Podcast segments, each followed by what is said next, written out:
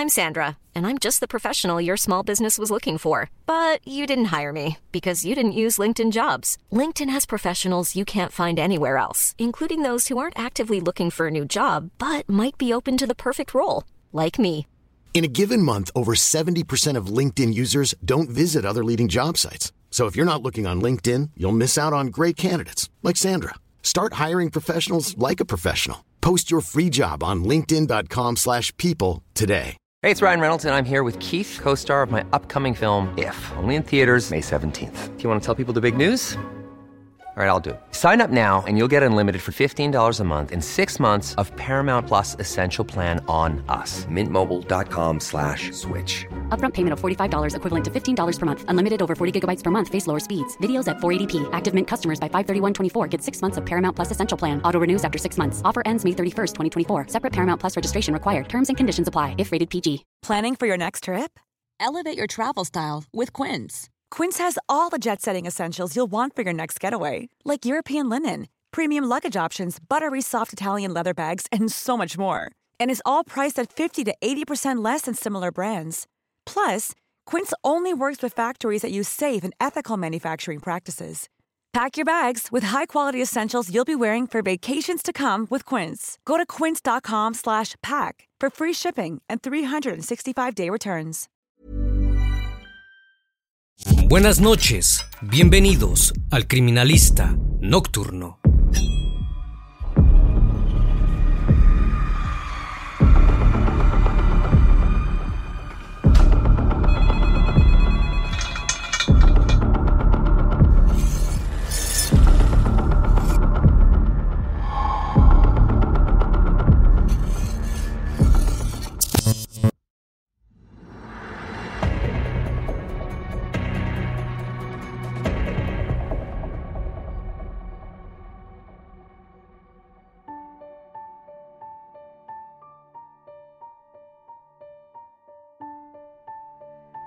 10 de noviembre de 2022, en el puerto de la ciudad de Huacho, ubicada en Lima, Perú, un grupo de pescadores se encontraba realizando sus tareas cuando los ruidos de las aves carroñeras llamaron su atención. Se dirigieron a observarlas y encontraron algo que jamás esperaban ver en la arena, un dedo cortado con un anillo de plata aún adherido. Luego aparecieron más descubrimientos desagradables en la misma zona. Había una cabeza sin rostro, un brazo y finalmente un torso, con todos los órganos internos aparentemente extirpados de forma intencional. Los pescadores llamaron a la policía, quienes llegaron junto a los peritos de criminalística. Determinaron que los restos pertenecían a una mujer de alrededor 40 años. Sin embargo, no pudieron identificarla ya que sus facciones y la piel de los dedos habían sido retirados. No obstante, todos los agentes tuvieron una idea similar. Tal vez debía tratarse de Blanca Arellano, una mujer extranjera que llevaba reportada como desaparecida desde hacía tres días. El criminalista nocturno.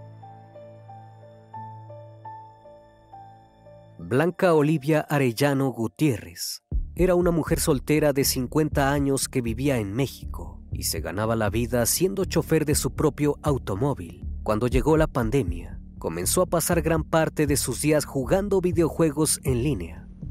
Decidió unirse a un grupo de Facebook llamado Juegos Reto, donde había decenas de personas que compartían la misma pasión que ella. Allí conoció a uno de los administradores del grupo, llamado Juan Pablo Villafuerte Pinto. El hombre peruano tenía 14 años menos que ella. Se encontraba cursando la carrera de medicina de la Universidad Nacional José Faustino Sánchez Carrión de Huacho. Pero ni la edad ni los miles de kilómetros evitaron que la conexión fuese inmediata. Los dos comenzaron a hablar todos los días por la plataforma Discord, entablando una fuerte amistad. Juan incluso convirtió a Blanca en administradora del grupo de Facebook al que ambos pertenecían. Como ninguno tenía pareja, la relación con el tiempo se tornó romántica. Cuando Blanca cumplió años, Juan llenó su muro de Facebook de mensajes cariñosos, donde le deseaba lo mejor. Luego de unos meses se convirtieron en novios, pero la distancia comenzó a afectarlos. Blanca decidió que viajaría a Perú para conocer finalmente en persona a Juan. La situación económica de Blanca no era la mejor, por lo cual tuvo que vender casi todas sus pertenencias para realizar la travesía, incluyendo su auto, que era su medio de trabajo, su bicicleta y algunas prendas de vestir. Estaba dispuesta a todo con tal de poder conocer a su amado. El 27 de julio de 2022, Blanca tomó un avión desde México hasta la ciudad de Lima. A las 2.45 de la mañana del día siguiente, ya se encontraba en el aeropuerto Jorge Chávez. La esperaba Juan, quien la recibió con los brazos abiertos. Juntos empezaron una nueva vida. Blanca se comunicaba constantemente con su familia para comentarles lo entusiasmada que estaba con su pareja. Mencionó que vivían juntos cerca de la playa de Huacho y que había conocido decenas de lugares paradisiacos, dijo que todo era tan bello como lo había imaginado.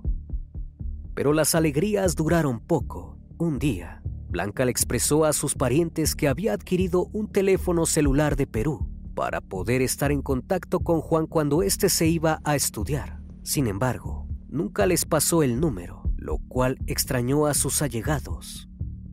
El lunes 7 de noviembre, Blanca no habló en todo el día con su familia, no mandó ningún mensaje y tampoco se conectó a sus redes sociales. La preocupación de sus familiares creció aún más, ya que ella jamás se despegaba de su celular. Decidieron intentar comunicarse. La sobrina de Blanca, llamada Carla Arellano, le envió un mensaje a través de Facebook a Juan para preguntarle por el paradero de su tía. Las respuestas del hombre no fueron las esperadas. Juan dijo que no sabía nada de Blanca desde hacía varios días. Al parecer, la mujer había decidido dejarlo porque él no podía darle la vida que quería y se había aburrido de la relación. Él estaba muy triste y le deseaba lo mejor. Luego de contar esta historia, Juan mencionó que lo último que supo de ella era que se marchó a Lima para tomar un avión a México. También dijo que probablemente Blanca no había cargado la batería de su celular y por eso estaba incomunicada. Con esa coartada, se desligó de la situación. Sin embargo, Carla no compró esta historia. Su tía había recalcado en varias ocasiones lo feliz que era con Juan. Todas las alarmas se encendieron inmediatamente. Carla decidió hacer pública su preocupación. Escribió un tuit en el que pedía ayuda para ubicar a su tía, que estaba desaparecida desde hacía días. Para ese momento ya temían por su vida. También hizo un hilo de Twitter en el que contaba cómo Blanca se había ido a vivir con Juan Villafuerte luego de que se conocieran en línea y diciendo que él era la última persona que la había visto. De un modo poco sutil, dejó en clara sus sospechas de que Juan supiera más de lo que decía. La noticia corrió rápidamente por las redes debido al hashtag Nos falta Blanca. La familia realizó la denuncia por desaparición. Solo quedaba esperar que la policía de Perú les diera alguna noticia, y la misma eventualmente llegó. El 10 de noviembre, tres días después de que los agentes comenzaron a buscar a Blanca, recibieron una perturbadora llamada. Un grupo de pescadores que se encontraba en la orilla de la playa de Huacho habían encontrado restos de un cuerpo. Primero vieron un dedo, luego un brazo y a unos metros una cabeza. Las partes cercenadas estaban siendo picoteadas por aves carroñeras. La piel del rostro y de los dedos había sido retirada con cortes precisos. Parecía que quien había perpetrado el terrible crimen no quería que se pudiese identificar a la víctima. Primero llegó la policía y luego los peritos de criminalística a inspeccionar la zona. Si bien el cuerpo era imposible de identificar, pudieron notar tres cosas. La primera fue que el cuerpo pertenecía a una mujer de alrededor de 40 años. La segunda, que las huellas dactilares no se hallaban dentro de los registros del RENIEC, lo cual significaba que pertenecían a una ciudadana extranjera. Esto alertó a los detectives, que rápidamente recordaron a la mujer mexicana que se encontraba desaparecida La tercera observación que les llamó la atención fue que en uno de los dedos de la víctima se podía observar un anillo de plata. Todo esto se unió al caso de Blanca, así que su familia fue notificada rápidamente. Entre llantos, pudieron enviarles fotografías de la mujer con un anillo puesto para saber si era el mismo que tenía el cuerpo mutilado. La respuesta de parte de los peritos fue rotunda. Se trataba del mismo modelo. Si bien el dolor ya había tocado en los parientes de la víctima, el cuerpo aún debía ser sometido a pruebas de ADN. El 16 de noviembre, la familia viajó a Lima para realizar los trámites pertinentes. Mientras tanto, había que encontrar al culpable y descubrir cómo se había llevado a cabo tan espantoso crimen. Se comenzó a manejar las hipótesis de que la víctima había sido asesinada en otro lugar y luego sus restos habían sido arrojados en la playa.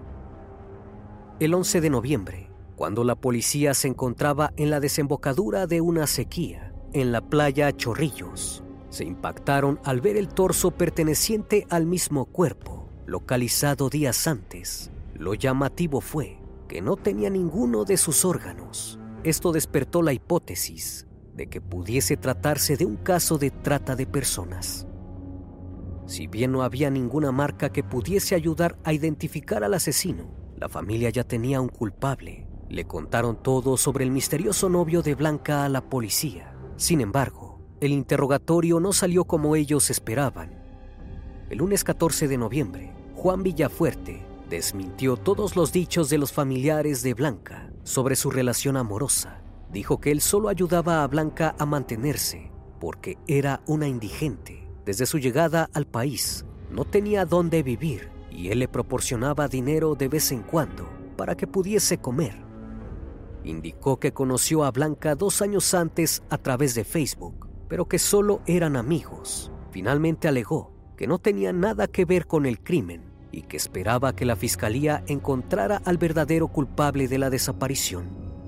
Luego de dar su versión de los hechos, se negó a contestar casi a todas las preguntas llevadas a cabo por los detectives.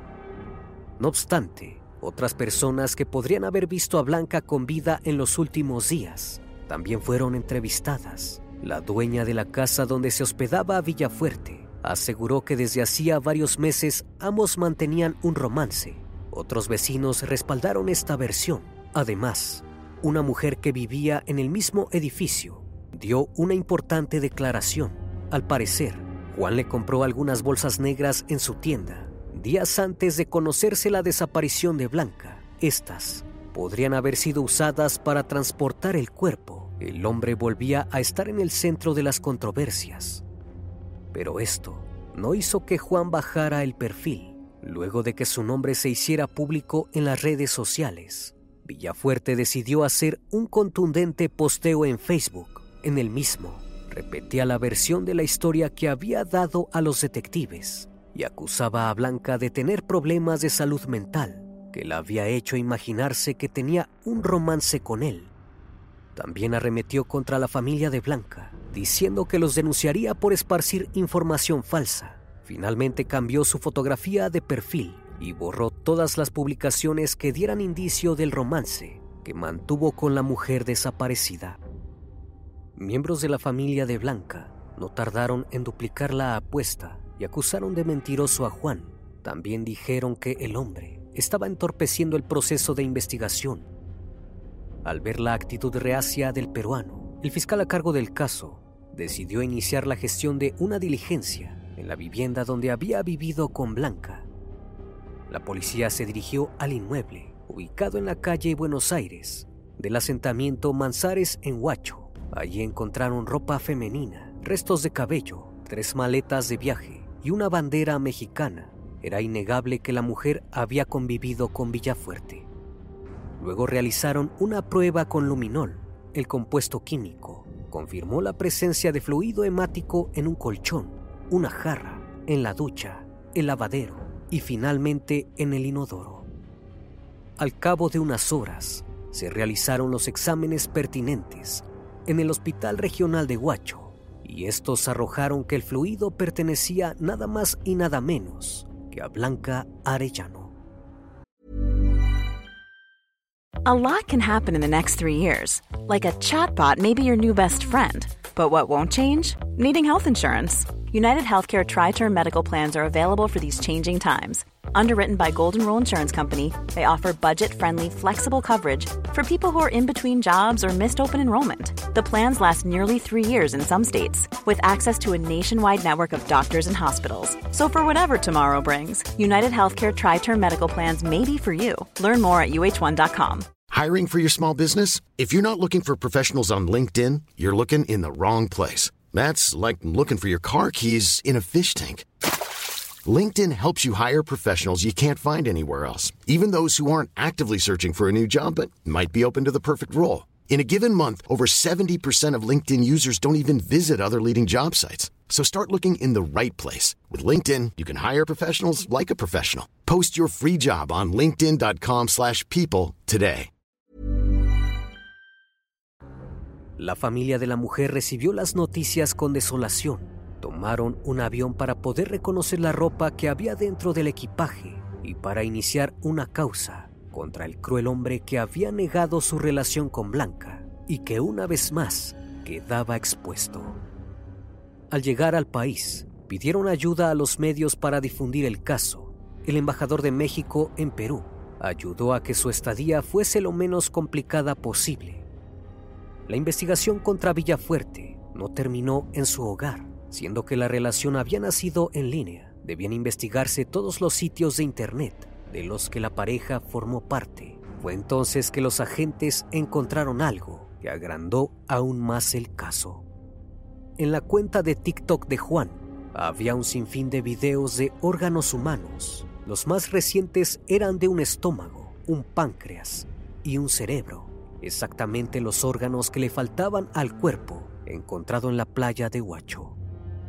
Ya no se trataba únicamente de un feminicidio, el crimen parecía haber estado motivado por el tráfico de órganos y Villafuerte pasó a estar acusado de tratar personas. La situación se volvió más compleja, ya que por la magnitud del crimen era evidente que el hombre no había actuado solo, había que investigar aún más.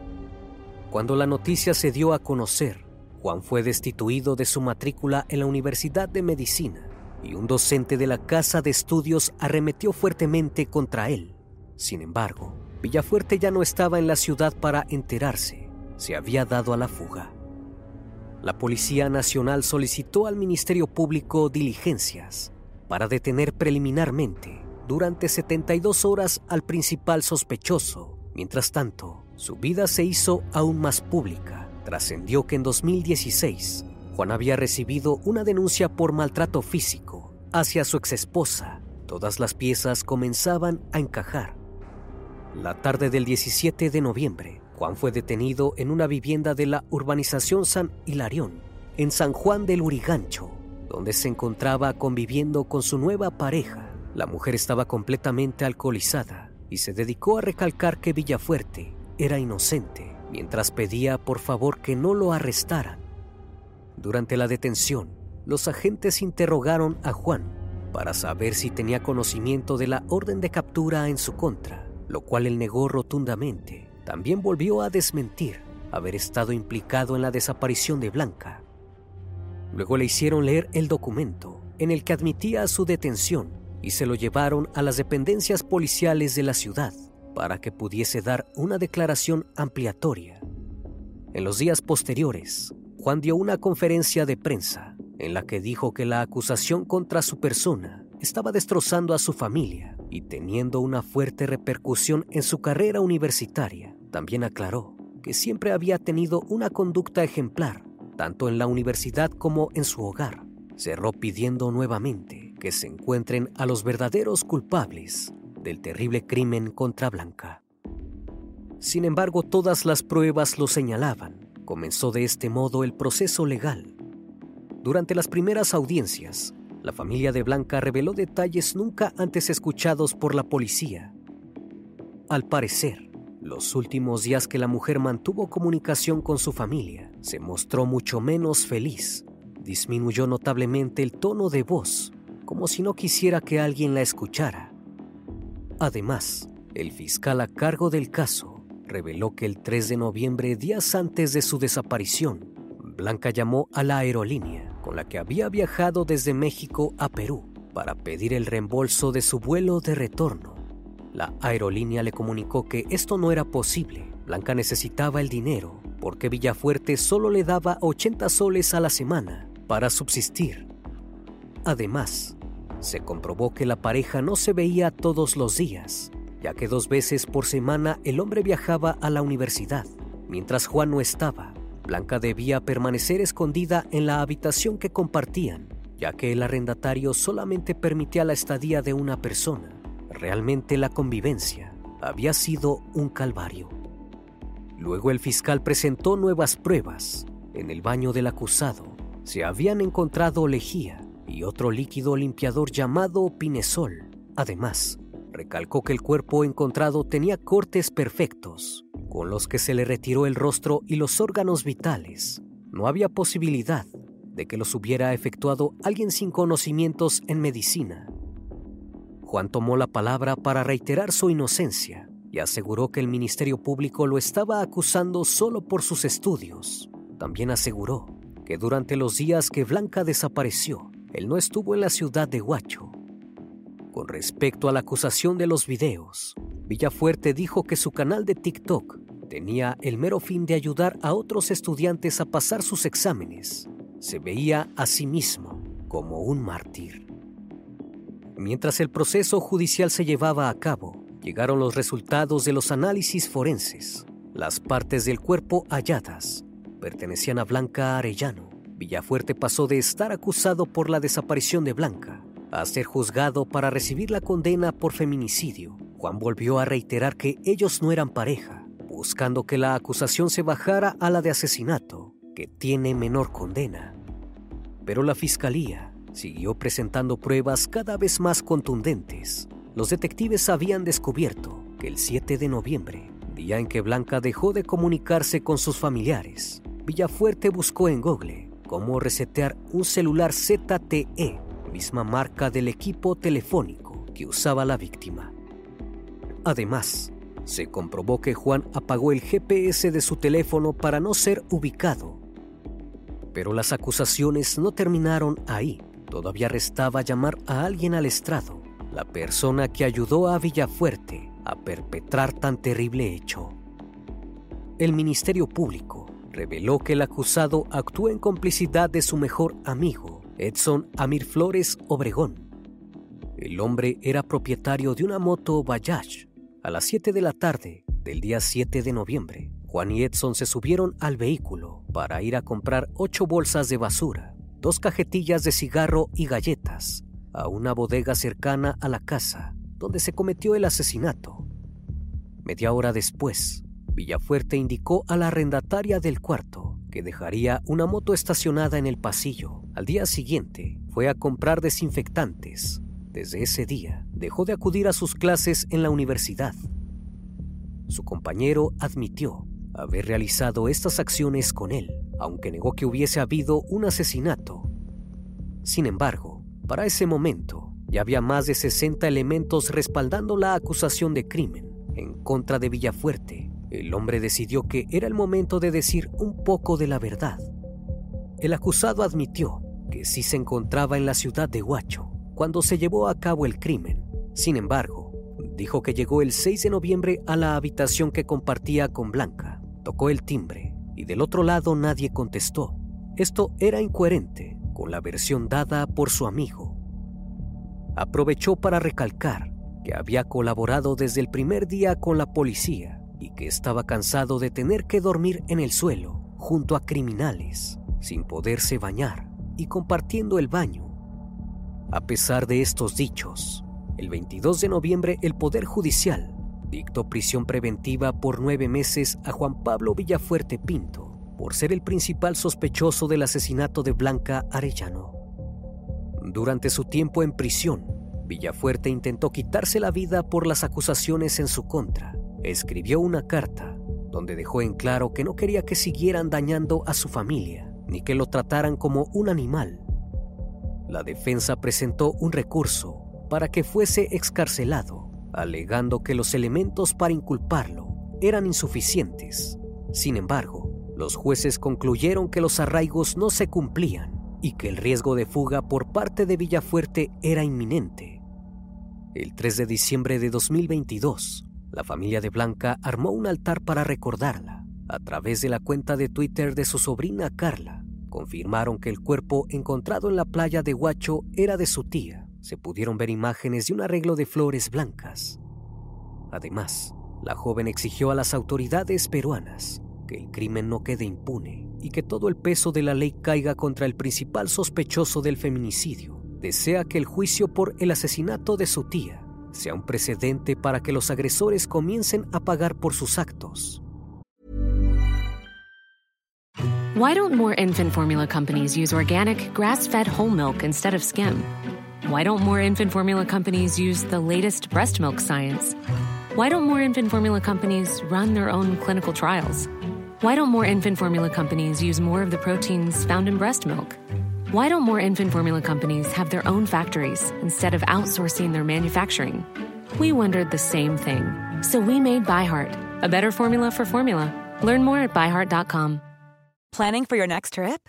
Elevate your travel style with Quince. Quince has all the jet setting essentials you'll want for your next getaway, like European linen, premium luggage options, buttery soft Italian leather bags, and so much more and is all priced at 50 to 80% less than similar brands. Plus, Quince only works with factories that use safe and ethical manufacturing practices. Pack your bags with high-quality essentials you'll be wearing for vacations to come with Quince. Go to quince.com/pack for free shipping and 365-day returns. Carla también agradeció a los medios de comunicación y a las autoridades quienes siguen trabajando para poner definitivamente tras las rejas a Juan Villafuerte. En el marco de la celebración del Día Internacional de la Eliminación de la Violencia contra la Mujer, Carla marchó para pedir justicia por su tía y por todas las mujeres que ya no están. Blanca fue la mujer número 39 en ser asesinada durante el año 2022 en Perú. Los feminicidios reportados en ese país durante los últimos cinco años suman un total de 674, pero la crudeza del caso de Blanca no consternó únicamente al país donde sucedió, sino a toda Latinoamérica y recordó el terror al que miles de mujeres están expuestas constantemente. Una vez más, estimado público, agradezco su compañía. Gracias por brindar un espacio de su tiempo para conocer un caso más de este canal. Si aún no estás suscrito, te hago la cordial invitación a que lo hagas y formes parte de esta gran comunidad. Esto es El Criminalista Nocturno. Hasta la próxima emisión. Buenas noches.